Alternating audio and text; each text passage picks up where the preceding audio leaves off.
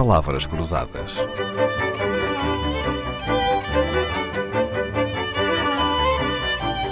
Porque quase tudo é uma questão de semântica.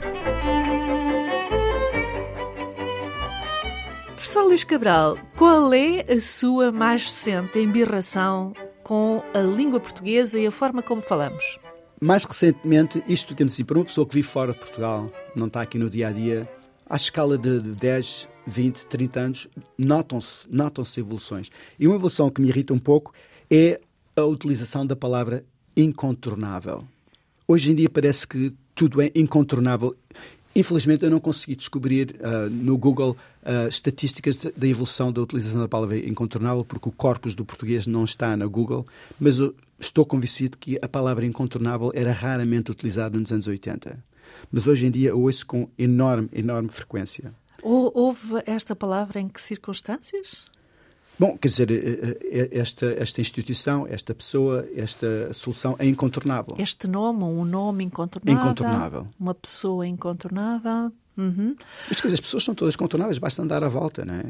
Sim, é verdade. O professor Luís Cabral não só é incontornável, como é incontrolável e também incomparável. Doutorado em Economia pela Universidade de Stanford, professor da Cátedra de Paganelli Bull, diretor do Departamento de Economia na Faculdade de Economia da Universidade de Stan, em Nova York, dedica-se às áreas da política industrial, microeconomia.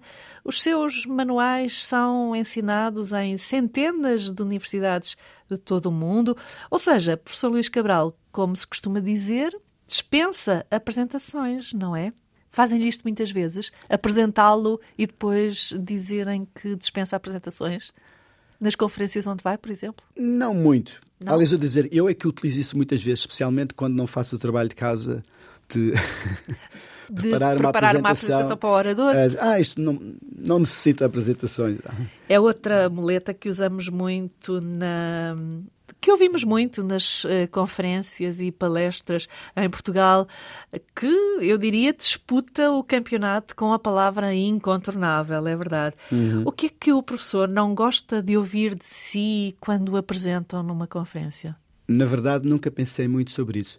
Mas isso lembra-me de uma anedota que me contaram, que é o que é que você gostaria de ouvir no seu funeral?